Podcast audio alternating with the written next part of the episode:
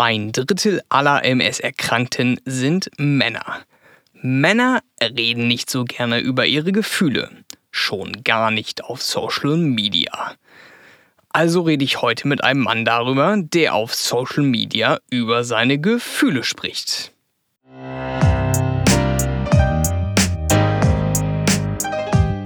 Moin bei Eye of Patrick. Hier geht es um die Krankheit MS und alles, was mit ihr zu tun hat. Ich will dir zeigen, dass das Leben auch mit der Diagnose verdammt geil ist. Dieser Podcast erscheint alle zwei Wochen immer am Mittwoch. Auf meinem Instagram-Profil Eye of Patrick geht aber wesentlich mehr. Schau gerne vorbei und jetzt viel Spaß beim Interview. Mein heutiger Gast ist Kevin Hoffmann und viele von euch kennen Kevin eventuell unter dem Namen Kevin Kämpferherz bei Instagram oder YouTube. Und Kevin ist unter anderem auch Moderator beim DMSG-Kanal auf YouTube.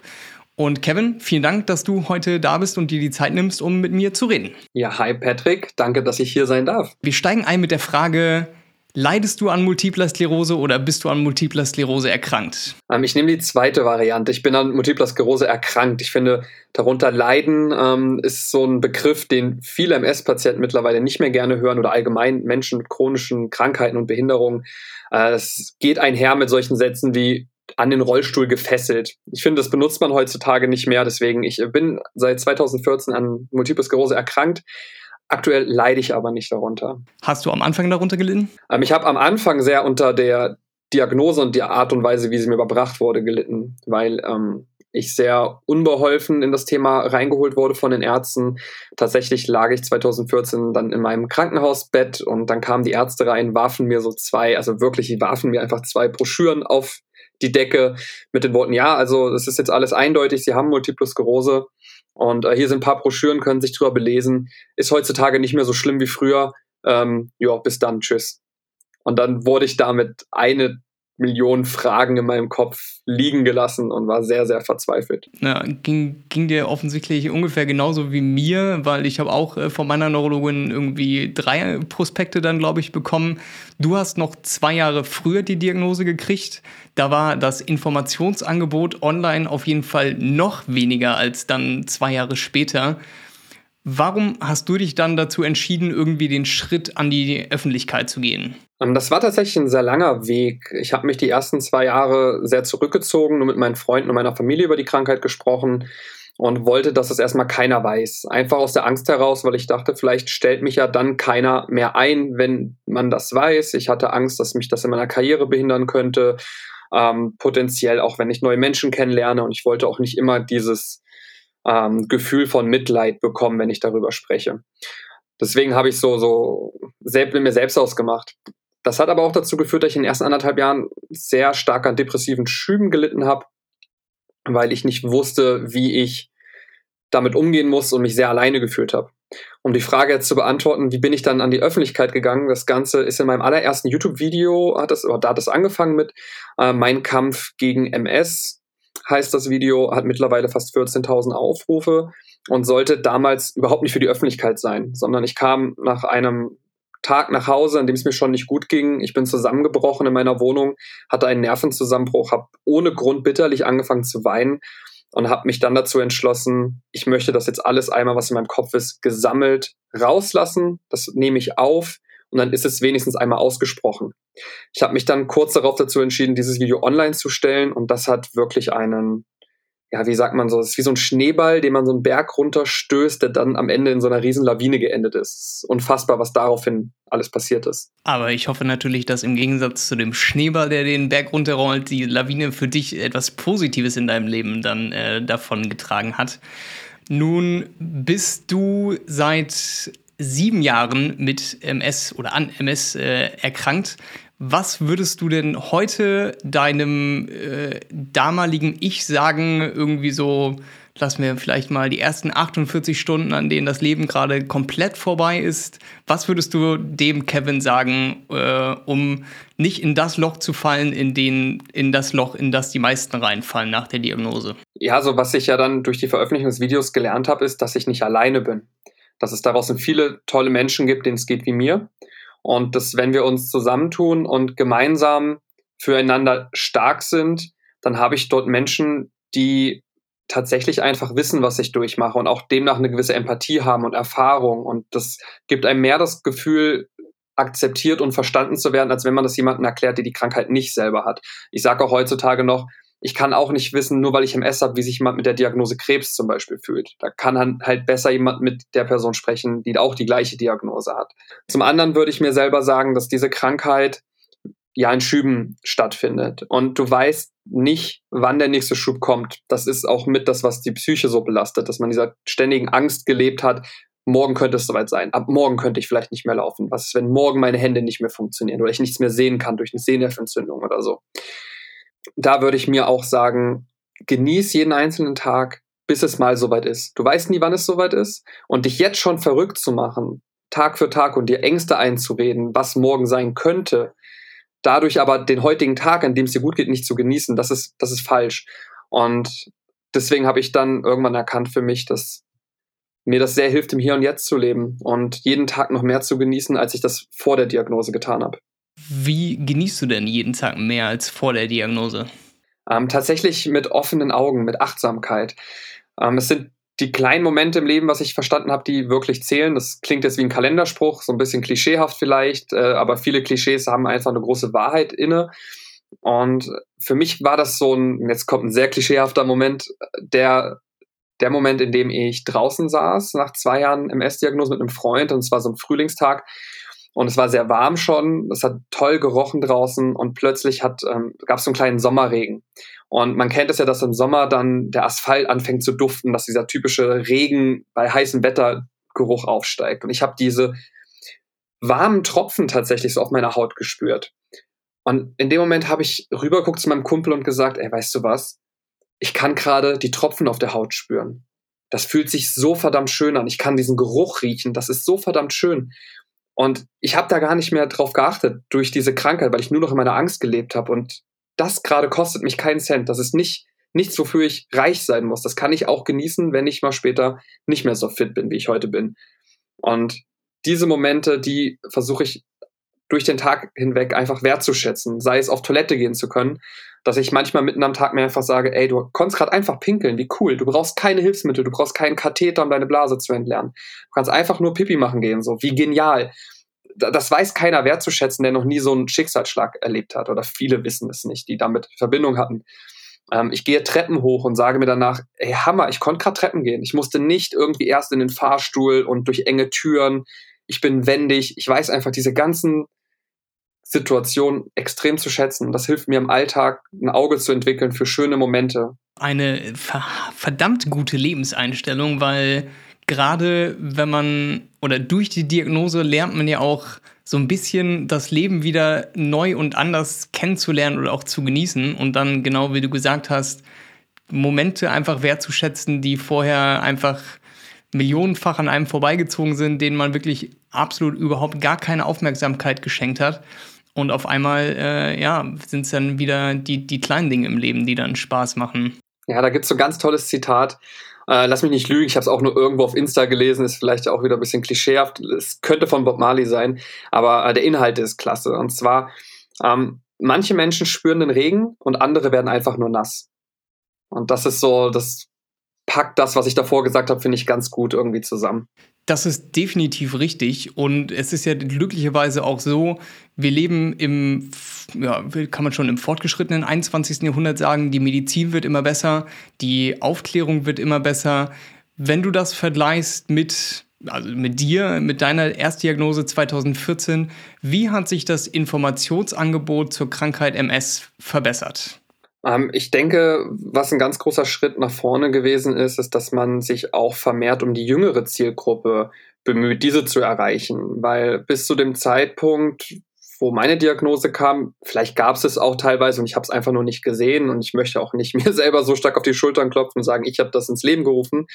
Ähm, doch gemeinsam mit der DMSG haben wir einfach erkannt, dass die Diagnose immer früher gestellt wird. Also teilweise im Teenageralter oder Anfang der 20er. Das ist immer verhäufter, äh, häufiger.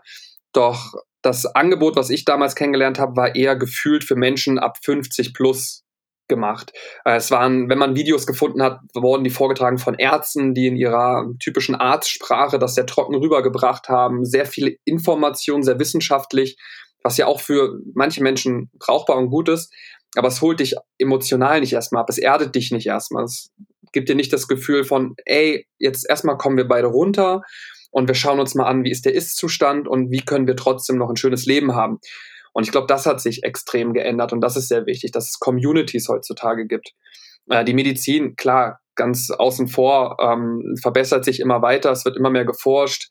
Ich hoffe immer noch auf den Tag, so wie das Penicillin gefunden wurde, durch ein Wunder, durch einen Zufall, dass es äh, da auch bei MS so sein wird. Man hat ja jetzt auch ähm, durch den Corona-Impfstoff äh, das Thema gehabt, dass es eventuell möglich wäre, mal MS impfen zu können. Aber auch das, da weiß man noch zu wenig zu. Das würde ich hier jetzt nicht aufmachen wollen, das Thema. Ähm, aber klar, die Medizin entwickelt sich weiter und das gibt einem auch ein Stück weit Hoffnung. Aber was mir wirklich viel mehr Hoffnung gibt, ist dieses Informationsangebot, was du angesprochen hast, dass man heutzutage den Menschen ganz einheitlich betrachtet und nicht mehr nur, okay, du hast die Krankheit, das sind die Medikamente, damit wird es dir besser gehen, sondern, okay, was können wir machen zum Thema Ernährung? Äh, was löst denn Schübe aus? Was, wie, wie werden denn Entzündungswerte gesteigert oder wie kann man sie verringern? Ähm, warum ist Sport gut für deinen ganzen Körper, fürs Gehirn, für deine Muskulatur, für deine Durchblutung, für deinen Nährstoffhaushalt und die, die Zirkulation? Ähm, und dass man halt vom Mindset abgeholt hat, weil nur negative Gedanken und Ängste und das löst auch unterbewusst sehr viel Stress aus, der sich dann wiederum negativ auf den Körper ausübt. Deswegen sage ich immer, es gibt so vier Säulen, äh, mit denen ich mich irgendwie über Wasser halte. Und das ist, na klar, die Medizin zum einen Teil, da kann auch jeder seine Meinung zu haben, ob man die nehmen möchte oder nicht. Da will ich sage ich mal, keine Werbung für machen. Das muss jeder für sich selbst entscheiden, ob man das tut oder lässt. Ähm, bei mir funktioniert es gut. Never change a winning team. Ähm, die zweite Basis ist für mich ganz, ganz wichtig die Ernährung, die eigentlich mit die größte Rolle in dem Ganzen spielt. Die dritte Säule ist dann der Sport, den ich als sehr wichtig empfinde. Und die letzte Säule ist halt das gesunde und positive Mindset. Das Ganze geht dann einher mit noch so Kleinigkeiten wie, man sollte vielleicht als Raucher aufhören zu rauchen, wäre ganz empfehlenswert. Mit einer Nervenkrankheit musst du dir nicht Nikotin als Nervengift noch zuziehen. Und das kann man dann noch viel äh, tiefer aufgreifen, aber wenn man diese vier Säulen am Anfang für sich ähm, findet und festigt, dann hat man, glaube ich, einen sehr guten Start im Leben mit der Diagnose. Und genau das ist halt auch das Thema, weil jeder oder generell ein Neurologe diagnostiziert einen mit dieser Krankheit und der Neurologe ähm, analysiert vielleicht noch die MRT-Bilder mit dir und bespricht eventuelle Therapieänderungen oder nicht oder wie oder was. Man sieht den zwei, dreimal im Jahr, manche auch öfter, gar keine Frage, aber der macht halt immer nur so eine, so eine Ist-Zustand-Analyse. Aber ich habe in meinem Leben, in meinem MS-diagnostizierten Leben jetzt schon dreimal den Neurologen gewechselt und ich habe bisher noch nie einen Neurologen äh, gehabt, der quasi dafür gesorgt hat, dass mein Leben oder dass ich mich besser informieren sollte, damit mir und meinem Leben die Krankheit MS nicht so sehr zusetzt. Deshalb finde ich, also unsere Arbeit oder von jedem Influencer, nenn es wie du es willst, so wichtig zu sagen, so hey, Sport ist brutal wichtig, Ernährung ist noch viel brutal wichtiger es reicht halt einfach nicht, ob du Basistherapie nimmst oder nicht, aber du musst dich informieren. Und das kann halt nicht da enden, dass du vom Neurologen die Tür hinter dir zuschließt und dann sagst, ja, nee, alles klar, äh, in einem halben Jahr bin ich wieder hier. Und das ist wirklich dieses Informationsangebot, was wir alle versuchen zu vermitteln, so unglaublich wichtig, gerade für, für neu diagnostizierte Leute, dass die halt sehen, so, ey, mein Leben kann ich selbst in die Hand nehmen und besser gestalten. Genau. Ich denke auch, dass daher ähm, diese ganze Verbesserung, die sich bei der Krankheit bei vielen Leuten zeigt, natürlich gibt es immer, das kann man nicht pauschalisieren, nur man sagt ja, ey, MS ist nicht mehr so schlimm wie vor 20, 30 Jahren. Ja, und viele schreiben das dann nur der, der fortschreitenden Medizin zu, aber ich glaube, dass man vielleicht auch in den 90er Jahren vielleicht einfach seine Basistherapie gemacht hat, aber trotzdem am Tag äh, zwei Kilo Schweinenacken gegessen hat und äh, Mayo und äh, irgendwie frittierte Pommes und Süßigkeiten und dazu noch morgens, mittags, abends Kaffee, eine Kippe zwischendurch. So, dann kann auch die Basistherapie irgendwie nicht deine, deine MS positiv so stark beeinflussen, wie sie es könnte, wenn du halt so allround technisch alles abdeckst. Es ist ja unglaublich, jeder hat Hobbys, irgendwie jeder lebt sein Leben und hat Dinge, für die er sich interessiert. aber die wenigsten Leute, zumindest die vor der Diagnose irgendwie unterwegs sind, interessieren sich für ihren eigenen Körper. Also ich meine, wir leben im, im Autoland Deutschland so, äh, da wird das, äh, die Felgen mit der Zahnbürste jeden Sonntag vielleicht äh, geputzt, ja. ja, das ist wahr. Davor und danach geht man zu äh, einem äh, wie, wie, wie sage ich das jetzt äh, korrekt, zu einem Fastfood-Hersteller deiner Wahl und äh, gibst dir da erstmal die volle ähm, Menü Gönnung, Klatsche ja. so. Und äh, ja, ja, richtig, äh, genau, gönn dir. Aber so das volle Programm, ja. Äh, den ganzen Scheiß in den Körper rein. Hauptsache die Karre ist irgendwie am Glänzen. Und äh, das ist ja glücklicherweise so ein bisschen das Mindset von chronisch Erkrankten, dass sich da was ändert und dass da ein bisschen mehr Aufklärung äh, für den eigenen Körper auch sein sollte. Ja, da bin ich total bei dir. Nach deiner Diagnose, wie lange hast du gebraucht, bis du das erste Mal wieder reisen gegangen bist? Ähm, tatsächlich recht schnell. Ähm, ich habe die Diagnose bekommen, ich bin mir nicht mehr ganz genau sicher, aber ich meine, es war so April rum, April, Mai. Und ich bin dann im September mit meiner damaligen Freundin und ihrer Familie an den Gardasee gefahren, ähm, weil ich daraufhin erstmal meinen äh, Job, den ich hatte, aufgegeben habe. Denn ich bin kurz vor meiner Diagnose nach Wuppertal gezogen von Kassel aus, weil ich dort ähm, den, den Fuß nach äh, in den Ruhrpott setzen wollte. Dann habe ich in einem jungen Startup-Unternehmen gearbeitet und wollte mir dann halt so, ja, jetzt eine andere Stadt, neuer Anfang, neues Leben, neuer Job. Ähm, und das habe ich dann nach vier Monaten alles wieder aufgeben müssen durch die Krankheit. Und weil ich, also weil ich wollte, weil ich zurück nach Kassel wollte. In Wuppertal kannte ich niemanden. Und dann hatte ich so schwer mit der ganzen Diagnose und den Umständen und Umstellungen in meinem Leben zu kämpfen, dass äh, freundlicherweise ich eingeladen worden bin zu diesem Urlaub, um mich auf andere Gedanken zu bringen. Äh, daraufhin war ich längere Zeit nicht im Urlaub, weniger wegen der MS, sondern einfach, weil ich dann auch erstmal arbeitslos war, mich neu finden musste. Ähm, ich war wirklich längere Zeit auch arbeitslos durch die MS, also weil ich dann gekündigt hatte und erstmal nichts Neues gefunden habe in meiner Branche. Ja, und dann bin ich aber immer nach Japan, habe mir meinen Lebenstraum erfüllt. Das war dann so, glaube ich, zwei Jahre nach der Diagnose, wenn nicht sogar drei Jahre nach der Diagnose. Bekommst du oft die Frage von Leuten, die dich in welchen Kanälen auch immer kontaktieren, so hey Kevin, kann ich mit meiner Diagnose jetzt überhaupt irgendwann noch äh, reisen? Kann ich mir noch meine Urlaubsplanung äh, so zurechtlegen, wie ich mir das damals gemacht habe oder nicht? Ähm, kriegst du das häufig zu hören? Mittelhäufig. Also die häufigsten Fragen sind meistens, ähm, welches Medikament ich nehme. das ist so der Klassiker, wo ich auch am unliebsten darauf antworte eigentlich, weil wie gesagt, das muss jeder für sich anhand seiner, seines Verlaufes, seiner Krankheit mit seinem Arzt besprechen oder seiner Ärztin. Ähm, dann werde ich häufig gefragt, hey, wie schaffst du es, so positiv zu bleiben, was ich eine sehr schöne Frage wiederum finde. Äh, wie ernährst du dich? Was machst du anders? Ähm, und ob irgendwelche Symptome, wie das bei mir war und wann die wieder weggegangen sind. Das sind so eher die häufigsten Fragen. Urlaub ist dann auch mal mit dabei. Ähm, wo ich da auch immer sage, dass es an sich kein Problem ist, aber es bedarf einer gewissen Voraussicht. Ähm, ich gebe als Tipp mit, schließ eine sehr gute Reiseversicherung ab. Ne? Also falls dir dort was passiert, falls du da einen Schub bekommst, falls irgendwas ist, dass du im besten Falle direkt kostenlos mit einem nächsten Flieger wieder nach Deutschland kannst oder dass halt auch dort dann ähm, deine deine medizinische Versorgung sichergestellt werden kann. Also ich glaube, wo ich mich unwohl fühlen würde, wäre in einem Land, was medizinisch sehr schlecht aufgestellt ist, weil wenn dann das Worst-Case-Szenario eintrifft und ich einen wirklich schlimmen Schub hätte, dann wäre ich ungern in einem Krankenhaus, das darauf so gar nicht spezialisiert ist. ähm, und ansonsten ja, hab im Auge, ob du mit Hitze Probleme hast. Wenn du am Uthoff-Syndrom leidest und mit Wärme nicht gut klarkommst, dann musst du dir die Planung machen, wie ist die Wetterlage in dem Land, in das du reisen möchtest. Achte, wenn du eine Basistherapie machst, dass du deine Medikamente transportieren kannst. Wenn du Spritzen hast, dann musst du das vorher anmelden am Flughafen, bestenfalls, damit du da nicht in eine Erklärungsnot kommst. Wie gesagt, eine gute Reiseversicherung.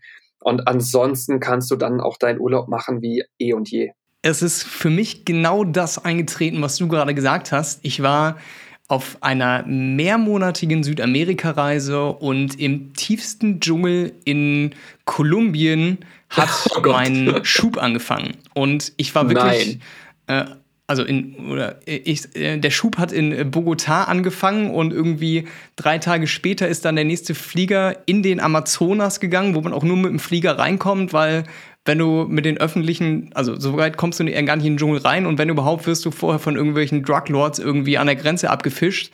Insofern war es wirklich so, du bist im Dschungel und danach geht einfach nichts mehr. Also du kommst dann höchstens wieder mit dem Flieger oder mit dem Boot raus über den Amazonas und dann hatte ich irgendwie mh, hm, bummelig, lass mich lügen, äh, noch dann drei, vier weitere Tage halt mit meinem Schub zu kämpfen und irgendwann bin ich dann in Lima gelandet und interessanterweise habe ich dann in einer Klinik den einzigen deutschen Neurologen in Südamerika ja. äh, gefunden. Und das war halt einfach so brutal zufallmäßig und so im Nachhinein äh, brutal naiv. Ja? Also da, ich bin da ein bisschen anders unterwegs wie du. Also ja klar, Krankenversicherung habe ich auch, aber ich mache mir da nicht allzu viele Gedanken und versuche dann immer einfach mit dem, mit dem Flow zu gehen, ja.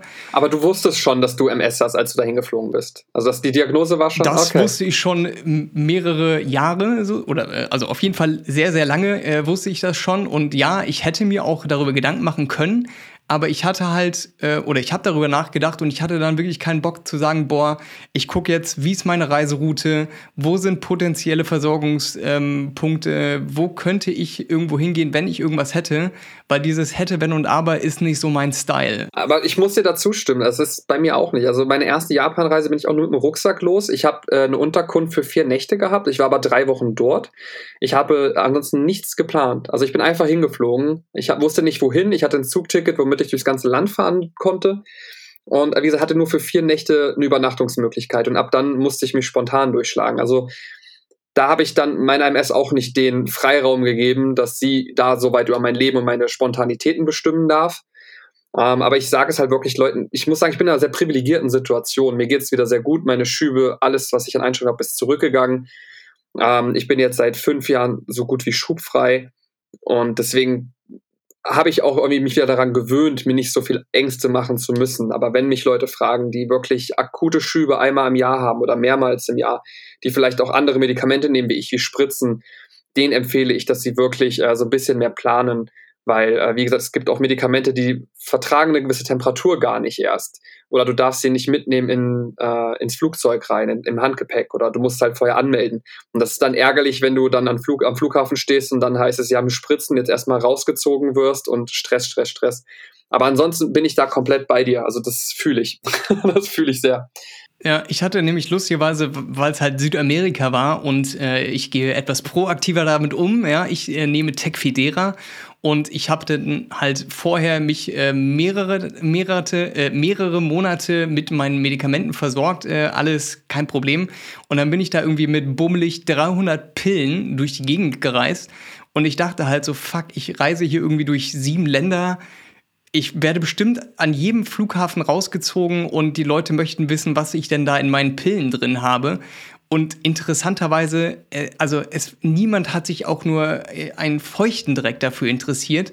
Ich wurde dann stattdessen rausgezogen, weil ich ein, ein Sandwich dabei hatte mit, äh, mit Schinken.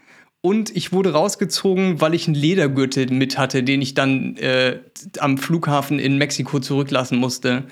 Und das war eine sehr abstruse Situation für mich, weil ich habe mich vorher auch informiert. Warum? Dann, warum? Warum der richtig, Gürtel? Ja, äh, weil die haben äh, gesagt, damit hätte ich jemanden strangulieren können. Letztendlich waren die Bock, äh, waren die scharf auf meinen Gürtel und hey, den, den Kampf gegen Windmühlen kannst du in so einem Land einfach vergessen. Ähm, und dann habe ich mir vorher Hätte dieses, die, diese ähm, äh, es gibt ja so eine kleine Broschüre, einfach so eine Medikamentenbroschüre, wo auf mehreren Sprachen dann drin steht, hey, ich nehme dieses Medikament vom Neurologen abgestempelt.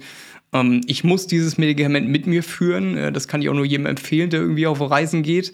Und ich habe es halt einfach nicht gebraucht. Aber ich bin auch vielleicht etwa, ich hatte Glück und Glück äh, und Unglück, je nachdem, tagesformabhängig, würde ich sagen. Also mich haben sie rausgezogen mit Tech Fidera im japanischen Flughafen, meiner zweiten Japanreise. Am ersten Mal war es auch egal, beim zweiten Mal äh, haben sie es aufgemacht und äh, geguckt und was das ist und wollten wissen, warum ich das mit mir führe und ob das Drogen sind und so weiter. Das war schon witzig. Ja, bisher hatte ich da noch, äh, ich meine, seit geraumen Monaten reisen wir alle gemeinsam nicht mehr, ja, aber äh, die, die äh, vielen Reisen, die ich hinter mir habe, noch nie Probleme mit Tech-Federa gehabt. Ganz geil eigentlich. Ja, sehr geil. Du bist, ich meine, das eventuell mit äh, semi-professioneller Recherchearbeit sagen zu können, Deutschlands zumindest am aktivsten äh, über MS erzählender männlicher Influencer. Ja, umständlich ausgedrückt, aber das könnte man so sagen. Sehr gut, sehr gut, sehr gut. Nun gehöre auch ich zu dieser Rasse Mensch und ähm, dann frage ich dich doch mal direkt, wann hast du dir denn das letzte Mal eine Schlammmaske aufgelegt? Eine Schlammmaske habe ich mir noch nie aufgelegt, aber vor wenigen Tagen erst solche Augenpads mit Hyaluron. Äh, meiner Freundin manchmal Girls-Abend. Wir können ja momentan bei Corona keine gro äh, großen Freundetreffen machen und ähm, meine Freundin vermisst auch ihre Mädels und zum Beispiel donnerstags abends, wenn Germany's Next Topmodel läuft, Du, dann liegen wir mit dem Ofenkäse da auf der Couch, trinken einen Weißwein und haben unsere Augenpads drauf. Äh, Geil, und dann haben wir dann Girls Evening, sage ich mal. Hervorragend ohne das jetzt in irgendeiner Form beurteilen zu wollen, aber äh, wenn man als junger Mann mit MS diagnostiziert wird und sich dann eventuell auf Instagram bewegt und äh, Multiple Sklerose eingibt, dann mh, mm, ja, ist doch der Großteil der über Instagram äh, bloggenden Menschen äh, weiblich. Und wir Männer sind ja da, ähm, also statistisch gesehen auch einfach nur ein Drittel so oft betroffen wie die Damen. Und ja, dementsprechend gibt es halt logischerweise auch nicht so viele. Aber nun sind wir Männer auch ja, das starke Geschlecht und äh, über Gefühle reden ist sowieso nicht so ähm, weit verbreitet. Ich wollte gerade sagen, also ob ich mich zum starken Geschlecht zählen wollen würde. Meine Freundin macht alles, was was, was wirklich anstrengend ist. Selbst das Zusammenbauen von IKEA-Schränken überlasse ich eher ihr ich glaube, da ordne ich mich doch ein bisschen hinten dran. Aber ja, ich weiß, worauf du hinaus wolltest. Sorry für die Unterbrechung. Überhaupt kein Ding. So, ich meine, äh, du äh, stehst nicht auf Fußball, du stehst nicht auf Bier, ist bei mir genauso. Ähm, an mir ist auch ein verdammt guter männlicher Autonah vorbeigegangen. Ja, es ist wirklich, es gibt echt wenig im Leben, was mich noch weniger interessiert als Autos. Und nichtsdestotrotz hätte ich mir damals zumindest so eine Stimme gewünscht, neben dir, ja, die dann einfach dir gesagt hat, so, hey, mit Sp äh, dein sportliches Leben ist nicht vorbei, dein berufliches Leben ist nicht vorbei, auch wenn du das jetzt wahrscheinlich gerade denkst. Und da freut es mich einfach, dass das Informationsangebot von Männern für Männer mehr und mehr und mehr wird. Als du mit MS diagnostiziert wurdest, warst du gerade in einer Beziehung Wann hast du deiner holden Dame äh, davon erzählt, dass du an MS erkrankt bist? Ähm, ich habe meiner Freundin schon beim zweiten Date davon erzählt. Also ich müsste noch mal ein ganz kleines Stück weiter zurückrudern. Und zwar während meiner Diagnose war ich in einer Beziehung. Ähm, zu dem Zeitpunkt vier Jahre. Wir waren danach auch noch zwei weitere Jahre zusammen.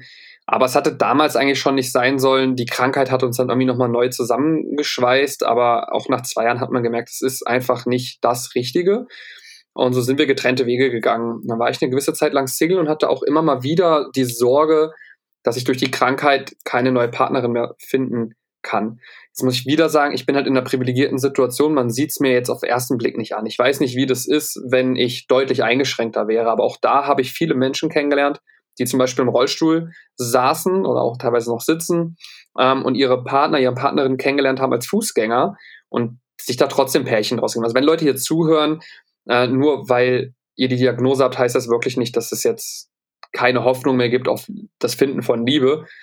Ähm, um deine Frage aber zu beantworten, ich habe dann Daria, als ich sie kennengelernt habe, habe ich ihr am zweiten Treffen schon gleich davon erzählt. Ich hatte auch keine große Wahl, weil ich zu dem Zeitpunkt schon YouTube-Videos gemacht habe zu dem Thema und ähm, hättest du bei mir auf Social Media geguckt, was man ja heutzutage macht, wenn man sich kennenlernt, dann hättest du sofort gesehen, dass ich mich äh, mit dem Thema beschäftige und warum hätte ich dann lügen sollen und sagen, ja, ich interessiere mich dafür, weil meine Oma hatte das und deswegen setze ich mich dafür ein. Dann habe ich lieber gleich die Karten auf den Tisch gelegt, weil dann weißt du gleich, woran du bist. Und ich habe eine sehr wunderschöne Reaktion darauf bekommen. Ähm, deswegen sind wir heute jetzt auch schon seit über drei Jahren zusammen und ich kann es was heißt empfehlen? Also eine Beziehung mit einer Lüge zu beginnen, ist, denke ich mal, nicht sehr sinnvoll. Ich kann verstehen, wenn man nicht gleich ähm, damit immer so durch die Tür brechen will oder wie man sagt. Aber auf große Sicht gesehen, wenn ihr auf Partnersuche seid, würde ich versuchen, diese Diagnose recht schnell zum Thema zu machen. Wie war das denn bei dir? Also du bist ja auch in der Partnerschaft.